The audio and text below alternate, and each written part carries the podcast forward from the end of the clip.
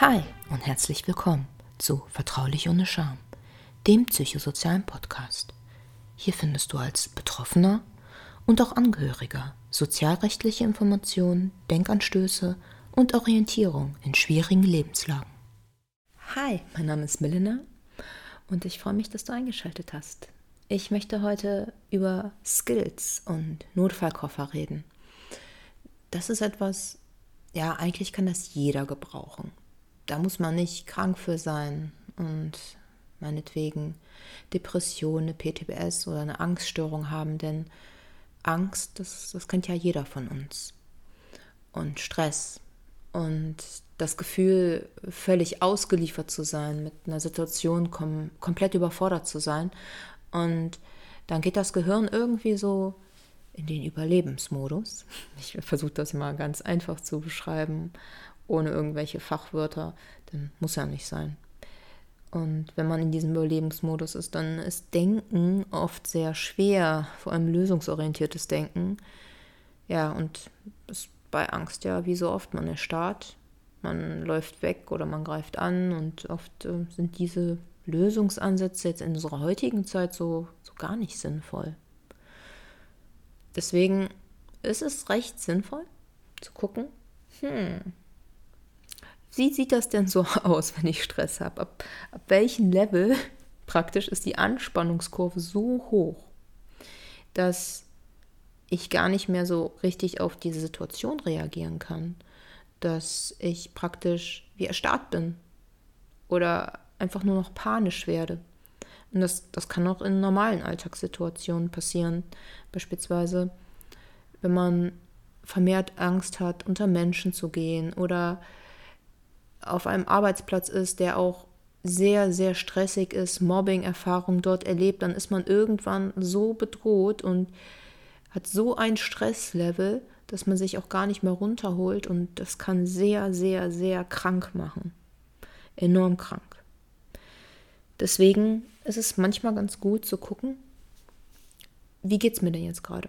Ein Gefühl für sich entwickeln und zu gucken, wann fängt so Unruhe an und wann bin ich in dem Panikmodus. Man sagt bei der Anspannung immer, dass so ab 70 Prozent Stressmodus nach oben kann man eigentlich gar nicht mehr richtig denken. Und Ziel ist es praktisch bei so Skilltrainings oder auch so Notfallkoffern, wo man sich dann was zusammenstellt, was einem helfen kann, wieder klar zu werden und aus dieser Situation emotional rauszukommen, dass man guckt, wo befinde ich mich denn jetzt gerade? Habe ich jetzt nur so, so eine leichte Anspannung oder bin ich schon kurz vorm Ausrasten? Also praktisch ein Gefühl für sich zu entwickeln und so die kleinen Frühwarnsignale zu beachten. Und wenn man das übt und öfters mal ein bisschen auf sich guckt, gerade bei extremen Anspannungsgefühle, wenn, wenn die Gedanken wieder extrem negativ werden, die Gefühle und auch der Körper reagiert. Denn der Körper reagiert. Die haben vielleicht schwitzige Hände oder ihnen wird sehr, sehr schlecht oder sie zittern. Dann, dann können sie irgendwann auch nicht mehr denken und so handeln, wie sie wollen. Und bevor sie in diesem hohen Stressbereich sind, noch in diesem mittleren Stressbereich oder in diesem unteren Stressbereich, da können Skills helfen, noch zu reagieren. Also wenn man jetzt einen Notfallkoffer hat und Notfallkoffer beispielsweise, es gibt so Gummibärchen, die sind sehr, sehr scharf. Und wenn jetzt eine Situation da ist, in der jemand sehr überfordert ist und die totale Panik ausgelöst wird und es ist aber situationstechnisch jetzt auch nicht angemessen, so zu reagieren, dann kann man dieses Gummibärchen nehmen und einen anderen Schmerzreiz auslösen, sodass man sich da rausholen kann. Das ist, das ist praktisch dieser Notfallkoffer. Und man muss dann gucken, was habe ich denn für Zugangskanäle? Denn man hat ja nicht immer die gleichen Zugangskanäle. Bei jedem wirkt ja irgendwas anderes besser. Wir sind ja sehr individuell. Und die Zugangskanäle, ja, man kann über Handlungen, über Gedanken, über Sinne oder auch über Körperwahrnehmungen, kann man sich von diesem Stress praktisch runterregulieren. Aber das Wichtigste ist, man muss es echt mal üben. Denn ist natürlich schön, wenn man dieses Gummibärchen immer dabei hat. Aber wenn man gar nicht weiß, oh, jetzt, jetzt bin ich gerade schon in diesem Stressbereich, wo ich das machen müsste. Und man nimmt es nicht. Dann kommt man in diesen hohen Stress und dann, man kann ja nicht mehr nachdenken, dann ist das mit den Gummibärchen dann auch irgendwie egal und der Körper ist so hoch reguliert, dass irgendwie gar nichts mehr geht. Und es ist eine, eine sehr, sehr anstrengende Sache und es ist sehr viel Arbeit, ein Gefühl für sich selber zu entwickeln, gerade wenn man jahrelang diese Gefühle unterdrückt hat, wenn man ein Taubheitsgefühl in sich hat, eine emotionale Taubheit meinetwegen und gar keinen Zugang mehr zu seinen Gefühlen hat oder seinen Körper auch nicht mehr richtig wahrnehmen kann.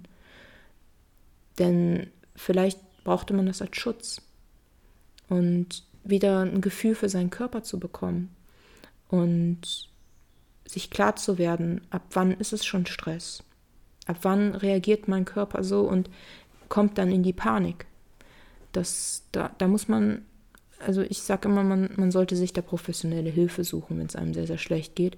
Denn ganz alleine ein Gefühl dafür zu entwickeln, ohne Anleitung, ist enorm schwer und es ist wirklich besser, wenn man dann jemanden außen hat, der einem ein bisschen dabei hilft, der einem sagt, was ist denn überhaupt möglich?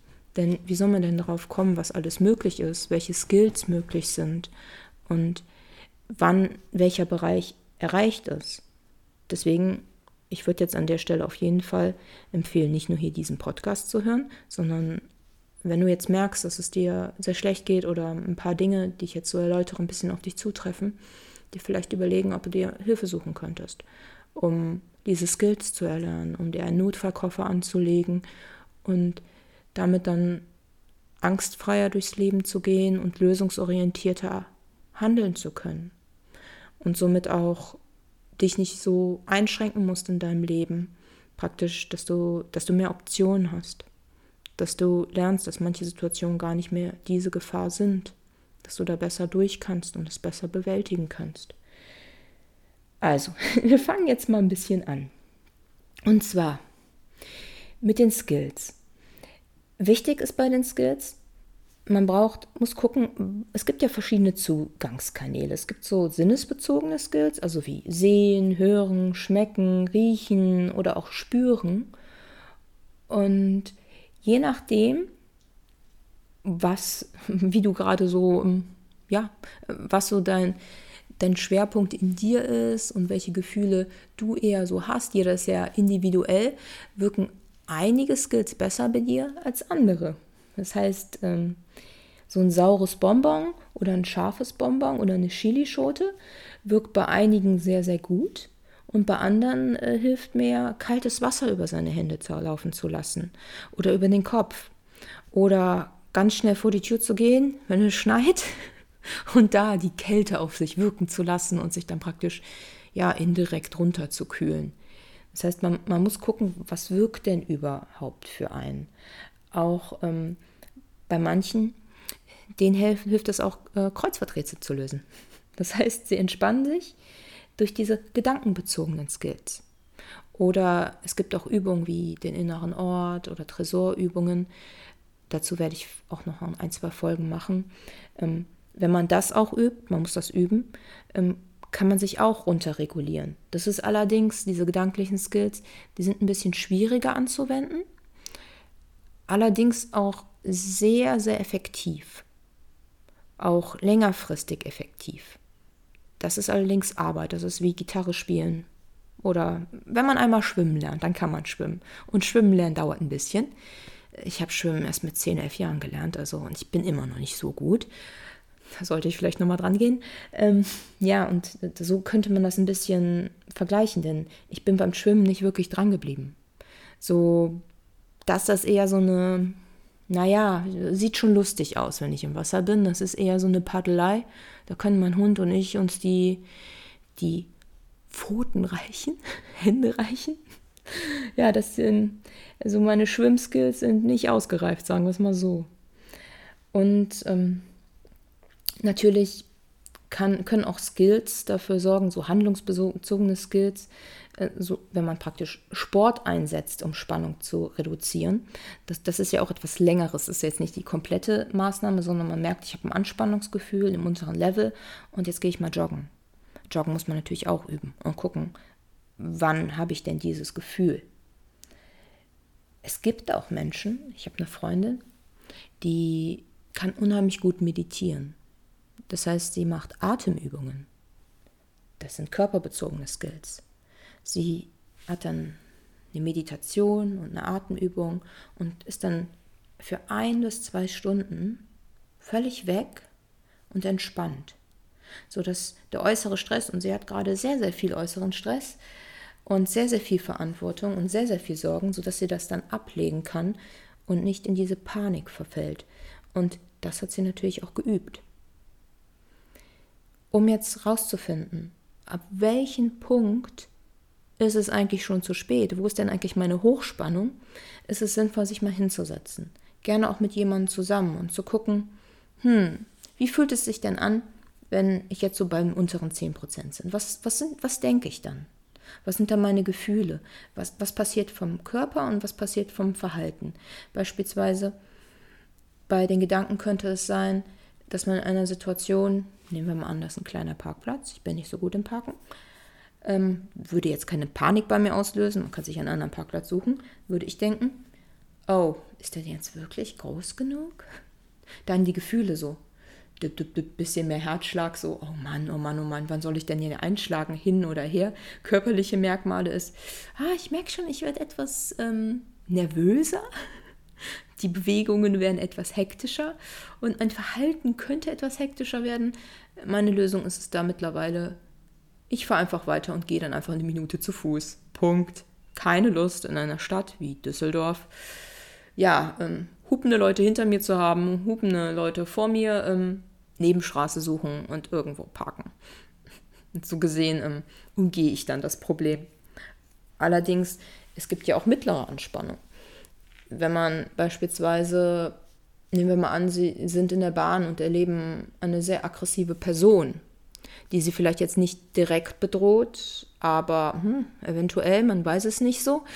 Ähm, da, da, wird einem ja schon eher ein bisschen schlecht. Und dann hat man den Gedanken, oh, hoffentlich ähm, tickt die jetzt hier nicht aus, diese Person. Und man merkt ja schon, dass die Atmung dann so ein bisschen schneller wird und das Verhalten ist dann eher so, boah, ich nehme mal lieber so ein kleines bisschen Abstand und dann könnte man natürlich dann Skills nehmen, wenn man sich dann auf was anderes fokussiert. Beispielsweise, wenn man über Achtsamkeitsübungen geht, dass man raussieht und seine Aufmerksamkeit auf Dinge außen legt oder auf seine Uhr, die man anhat und man beschreibt sie und dann kommt man runter und bleibt sehr entspannt. Wobei ich jetzt in solchen Situationen meist entspannt bleibe, aber ich wollte mal so ein Beispiel einführen. Wenn man jetzt in der Hochspannung ist, allerdings, ab diesen 70 Prozent, da ist Denken nicht mehr möglich. Da ist man nur noch in Panik. Also komplett. Da muss man ins kalte Wasser springen. Und oft ist es dann schon zu spät. Ähm, da ich jetzt keine Panikattacken habe, ähm, kann ich das jetzt nicht ganz so beschreiben, so wie das innere Erlegen so komplett von mir aus wäre, sondern muss mich da so ein bisschen auf Schilderungen anderer berufen oder auch äh, Schilderungen aus Büchern. Da ist es dann praktisch so, dass man in diesem Überlebensmodus ist und ja, dann kommt diese Angstsache und dann entweder erstarrt man, man läuft weg oder man greift an und ähm, das ist meist nicht sehr lösungsorientiert und bringt dann auch nicht weiter in unserer Gesellschaft. Früher war das natürlich sinnvoll, ne? wenn so ein Tier vor allem ist, das sehr, sehr gefährlich ist, dann man muss ja irgendwie überleben, aber heutzutage ist es meist besser, denken zu können, lösungsorientiert denken zu können und sich bewusst zu machen in dieser Situation, was kann denn jetzt eigentlich schlimmstenfalls passieren? Also ähm, ich werde jetzt wahrscheinlich nicht davon sterben und diese Relativierung, die, die kann unheimlich helfen. Und das Gute ist auch, man hat ja, wenn man mehrmals durch diese Situation geht, wenn sie das jetzt mehrfach üben, auch diese Stresssituation, von denen sie denken, oh, ich weiß nicht, ob ich das schaffe, oder auch nehmen wir an, sie ähm, haben einen Job, in dem sie auch ähm, Gefahrensituationen erleben. Polizist, Arzt, Pilot. Da macht man ja Referenzerfahrungen. Und sich auf diese Referenzerfahrungen zu berufen und zu denken, ja, das habe ich auch schon mal gemeistert. Ich, ich kann das. Dann bleibt man ruhig und man geht in dieses Relativieren, sieht, was man kann. Man sieht seinen Selbstwert, man hat Selbstvertrauen und man geht weg von diesem Katastrophisieren, von diesem extremen Denken in enorme Katastrophen. Man, man bewahrt Ruhe. Das ist dann praktisch so, man sieht eine Gefahrensituation, dann atmet man durch und dann versucht man so zu handeln, wie es gerade ja, notwendig ist. Von mir aus kann ich dann nur sagen, dass ähm, dass ich jetzt im Rahmen meiner Arbeit, wenn ich mit aggressiven Jugendlichen gearbeitet habe, die auch schon gewalttätig wurden, vielleicht auch ein paar Anzeigen hatten, natürlich kann es dann im Kontext sein, dass man in der Arbeit mit den Jugendlichen Stressoren auslöst, die enorme Ängste in ihnen wecken. Und im Rahmen meiner lebenspädagogischen Ausbildung, das ist ja ein Mittel, mit dem man auch arbeitet, auch bei den Übungen. Und da muss man natürlich ähm, ruhig bleiben. Und auch wenn man ein, eine große Menge an jungen Männern da hat, die alle ein enormes Aggressionspotenzial in sich tragen und sich dann gerade zoffen und anschreien, ähm, ruhig, äh, ruhig sein und äh, die Ruhe bewahren. Und wenn man das ein, zwei Jährchen macht und äh, zahlreiche Übungen durchgeführt hat, dann hat man natürlich dann Referenzerfahrungen, auf die man zurückgreifen kann. Und dann kann man sagen, ja, ich kann so und so reagieren und das mache ich dann so und so. Und dann ist man praktisch auf dieser lösungsorientierten Handlungsebene, um dann auch gut zu handeln. Und jetzt in anderen Jobs ist das natürlich viel, viel wichtiger. Also Piloten beispielsweise, wenn jetzt mal irgendwie ein Unwetter vor denen ist oder andere Schwierigkeiten, auch bei Ärzten, bei denen, bei denen ist das dann richtig, richtig wichtig. Und die versuchen dann auch ruhig zu bleiben und Selbstvertrauen zu haben und sich selbstbewusst zu sein, was man kann. Ich sage auch Leuten oft, seien Sie stolz auf sich. Oder jetzt in dem Punkt, wir sind ja jetzt auf du, in der letzten Folge, sei stolz auf dich. Und guck, was du kannst. Und ich, ich finde nicht, dass das irgendwie was mit, ähm, ja, Arroganz zu tun hat oder so. Ich, ich meine jetzt wirklich, sich bewusst zu werden, was man kann und daraus Sicherheit nehmen. Und dann ist es dann oft so, dass man sich dadurch auch runterregulieren kann und vielleicht weniger diesen Skillkoffer braucht. Und diese, diese äußeren Faktoren, die einen helfen, um Stresssituationen zu bewältigen.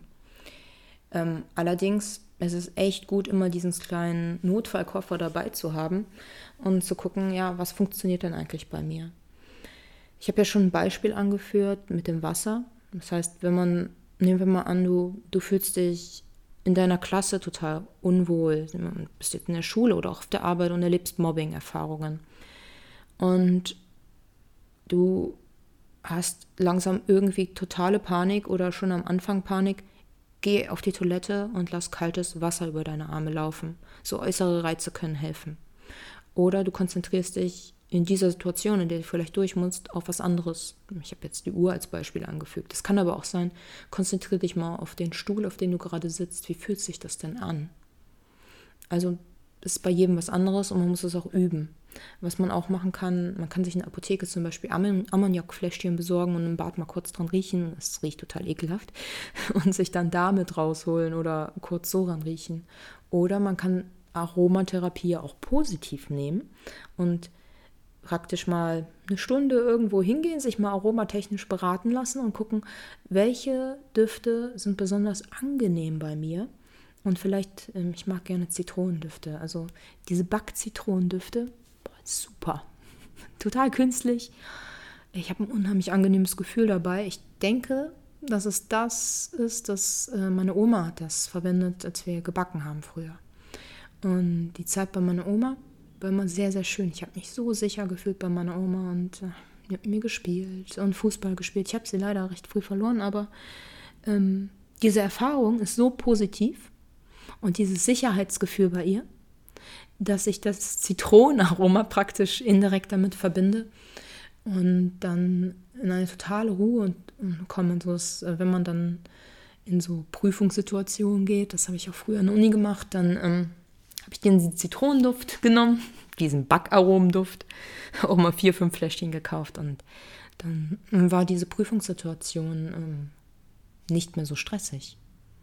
Denn mein Unterbewusstes hat praktisch diese Sicherheit wahrgenommen.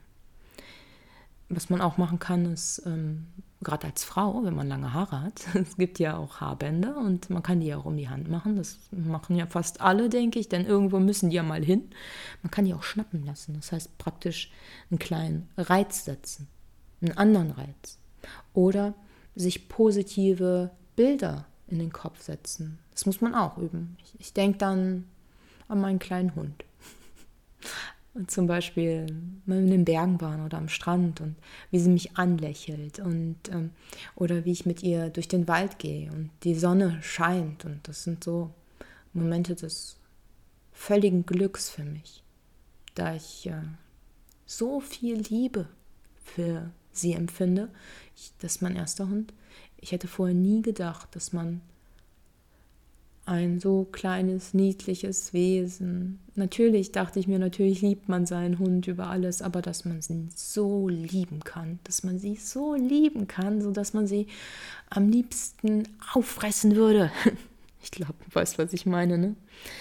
Und einfach so immer durchknuddeln möchte. Und ah, ja, und dann, wenn ich dann diese Bilder in meinem Kopf habe, dann sind manchmal andere Situationen nicht so heftig. Das heißt, ähm, wenn jetzt beispielsweise eine, ein großer Schmerz in meinem Körper ist oder etwas gerade nicht so gut funktioniert, rein körperlich jetzt auch, dann versuche ich mich mit so etwas runter zu regulieren, sodass dann auch ähm, das Schmerzempfinden anders wird.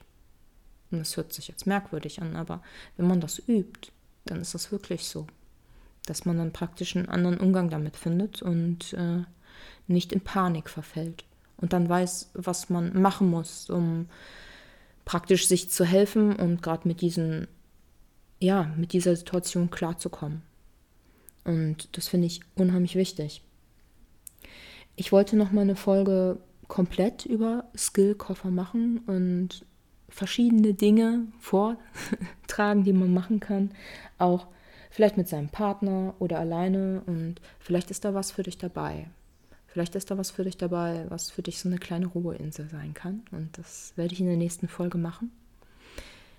Ich freue mich, dass du mit zugehört hast und ähm, ich hoffe, dass wir uns wiederhören. Bye!